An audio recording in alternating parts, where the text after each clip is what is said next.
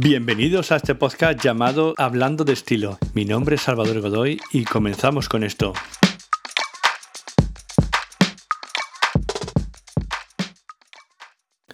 Bienvenidos a este nuevo episodio y muchas gracias por haber decidido darle al play. Hoy hablaremos de la moda y tú. Y para ello voy a empezar formulando dos preguntas en torno a las cuales girará un poco todo. Y simplemente a continuación asociaré una serie de palabras o frases. ¿Qué es la moda? Códigos de vestimenta, propuestas, tendencias, etiquetas dentro de la sociedad. ¿Y qué es el estilo? Etiquetas que nos definen, sello personal, formas de uso de la moda. ¿Qué diferencia hay entre estos dos conceptos? Esto será lo que trataremos de desgranar hoy en este podcast, a través de su historia, descubriendo cómo influye sobre nosotros, qué podemos sacar de ella y cómo puede ayudarnos para mejorar nuestro estilo. Vamos a ello.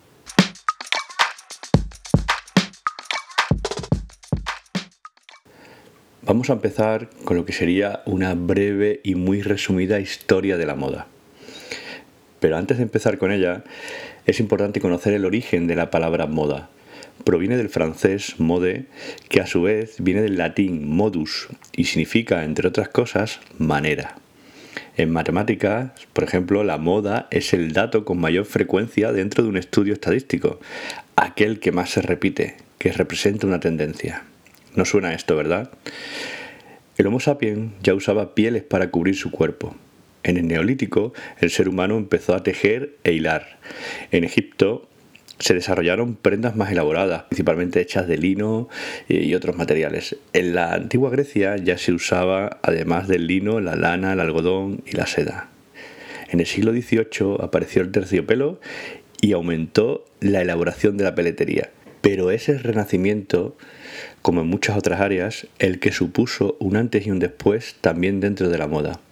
Surgieron nuevos géneros y la costura fue adquiriendo un alto grado de profesionalización. Fue probablemente el periodo en el que las prendas gozaron de mayor nivel de acabado, detalle y complejidad de la historia, incluyendo mezcla de materiales, diseños, bordados, pasamanería y un sinfín de detalles. Hasta el siglo XVIII la vestimenta de la nobleza y burguesía, que eran las clases sociales que más diversidad tenía en cuanto a prendas, fue compleja, recargada y ostentosa. En torno al siglo XIX, el vestir tanto de mujeres como de hombres se fue haciendo cada vez más discreto, sencillo y práctico. Y durante el siglo XX, la moda urbana, deportiva y utilitaria comenzó a tomar protagonismo. Comienzan a ser las marcas las que definen nuestro estatus e identificación, no como antes que eran los colores, materiales y tejidos. En el siglo XXI comenzó el auge de la moda low cost como tendencia mundial y democratizadora de la moda, con las consecuencias que todos conocemos. Como vemos, a muy grandes rasgos, la moda ha ido teniendo diversas tendencias buscando la identificación, calidad, diseño y diferenciación a lo largo de su historia. Pero fue en la segunda parte del siglo XX, con el comienzo de la verdadera industria textil, más allá de sastres y modistas, donde comenzó a ser más que un servicio al ciudadano, un lucrativo negocio mundial.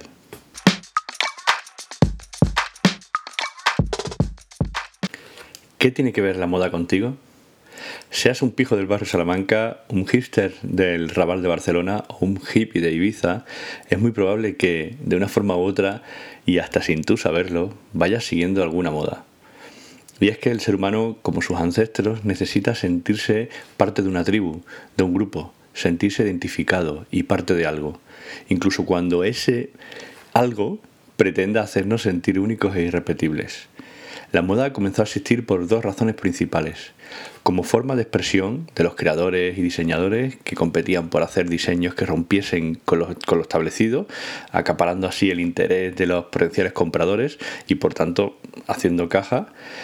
Y como servicio de recomendación, asesoramiento al consumidor, que no quiere perder su tiempo y energía y, prefiere que, que, al final alguien considerado un experto sea quien le proponga nuevas ideas. Y es que siempre ha sido más fácil escoger entre un catálogo que tener que crear desde cero algo, eso está claro. Y lo que hace la moda es darnos ese catálogo para que podamos escoger. Pero a día de hoy no solo hacen sus propuestas y las muestran al mundo para que tú elijas.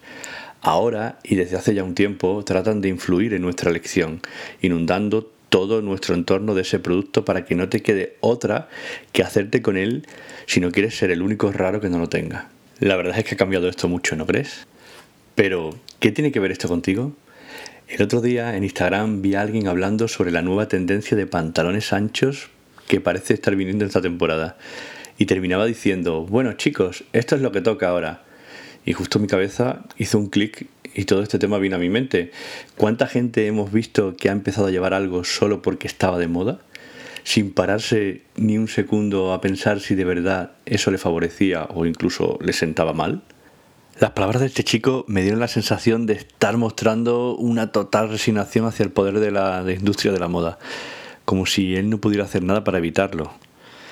¿Qué pasa? Que al final este chico es la típica persona que tiene buen físico, tiene rollo y que todo al final le acaba quedando bien. Y aquí es donde viene para mí la relación entre moda e individuo. Y teniendo en cuenta esto, diría que podemos encontrarnos tres casos principales. El primero, aquel individuo que sigue la moda rajatabla, sin cuestionar nada. El segundo, el individuo que tiene la moda como un compendio de sugerencias, entre las que él luego decide en base a sus propios criterios. Y por último, el tercero, aquel que piensa que no tiene nada que ver con la moda y va al margen de ella, o al menos lo piensa. Os advierto que yo no estoy aquí para juzgar a nadie, simplemente para comentar lo que observo y analizo, y si podemos aprender de ello, pues mucho mejor. En el primer caso, en el que el individuo sigue la moda al pie de la letra, se encuentra ante una gran dificultad de la que no suele ser consciente, y es que sus referencias no tienen por qué ser como él. Es decir, si vemos un traje de corte oversize que un esbelto modelo de metro noventa lleva con soltura y rollo, es muy iluso pensar que nosotros con nuestro metro sesenta y fofisano conseguiremos el mismo resultado con solo ponernos ese traje. Nos parecerá este caso un poco extraño, porque lo he llevado un poco al extremo, pero es lo mismo que pensar que una chaqueta corta, slim y solapas estrecha nos quedará bien porque sí, sin, sin haberlo pensado, ni comparado, ni estudiado. Yo entiendo que en la mayoría de los casos es difícil contar con los conocimientos suficientes para poder evaluar esto. Y sobre todo luchar con una industria que gasta cientos de millones para que tú no pienses y solo compres en base a impulsos. Y esto no es fácil. El segundo caso, aquel que escucha la moda y luego él hace con ella lo que quiere, toma lo que considera y lo que no lo rechaza, me parece sinceramente el más acertado. Pero ya adelanto que, como decía hace un momento, no es nada sencillo. Requiere una templanza y reflexión que no todos están dispuestos a hacer. Y en una sociedad en la que el tiempo libre y de introspección cada vez es más limitado, cuesta aún más. Pero hay que trabajar en ello ya no solo por dejar de ser manejados por una industria masiva a la que solo parece importarle nuestro dinero, sino por de verdad sacarle partido a la moda y a las tendencias. Y es que esta industria es cada vez más grande, pero también cuenta con cada vez más proyectos independientes y nichos que nos ofrecen reediciones de prendas clásicas, estilos neutros, muchos más fit de los habituales y un enfoque muy diferente, alejados del fast fashion y las grandes cadenas.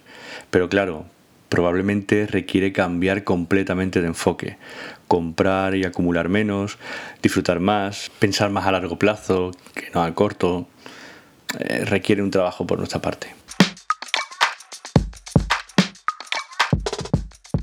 Entonces, ¿qué es el estilo? Para mí, y una vez analizado todo esto, podemos decir que el estilo es la capacidad del individuo para hacer suya la moda. Así de simple. Y esto requerirá de conocerse bien, saber lo que nos sienta mejor y peor y por tanto saber reconocer esas prendas dentro de la oferta constante de la industria. Lógicamente, como ocurre en cualquier área vital, habrá personas a las que esto se le dé mejor y otras peor, pero no por ello habrá que resignarse y abandonarse a la suerte. Cuanto más conscientes seamos, más tendremos avanzado en el camino. Como conclusión, espero que hayamos entendido la diferencia entre moda y estilo. Y ya dejo en vuestras manos el priorizar una sobre el otro. Pero quien quiera seguir profundizando sobre cómo identificar qué prendas nos sientan mejor o peor, puede hacerlo con ayuda de mi libro Cómo llevar un traje, que no solo sirve para, para saber cómo hay que llevar un traje, sino también para aprender a identificar detalles en cualquier tipo de prenda. Os dejo el link en la descripción. Gracias por escuchar hasta aquí. Nos vemos en el próximo episodio, pero recuerda que tienes los anteriores disponibles y puedes escucharlo cuando quieras. Gracias por llegar hasta aquí y recuerda que puedes descubrir mucho más sobre moda masculina en sinabrochar.com. Sígueme también en Instagram, arroba salvador.godoyladrero. Hasta la próxima.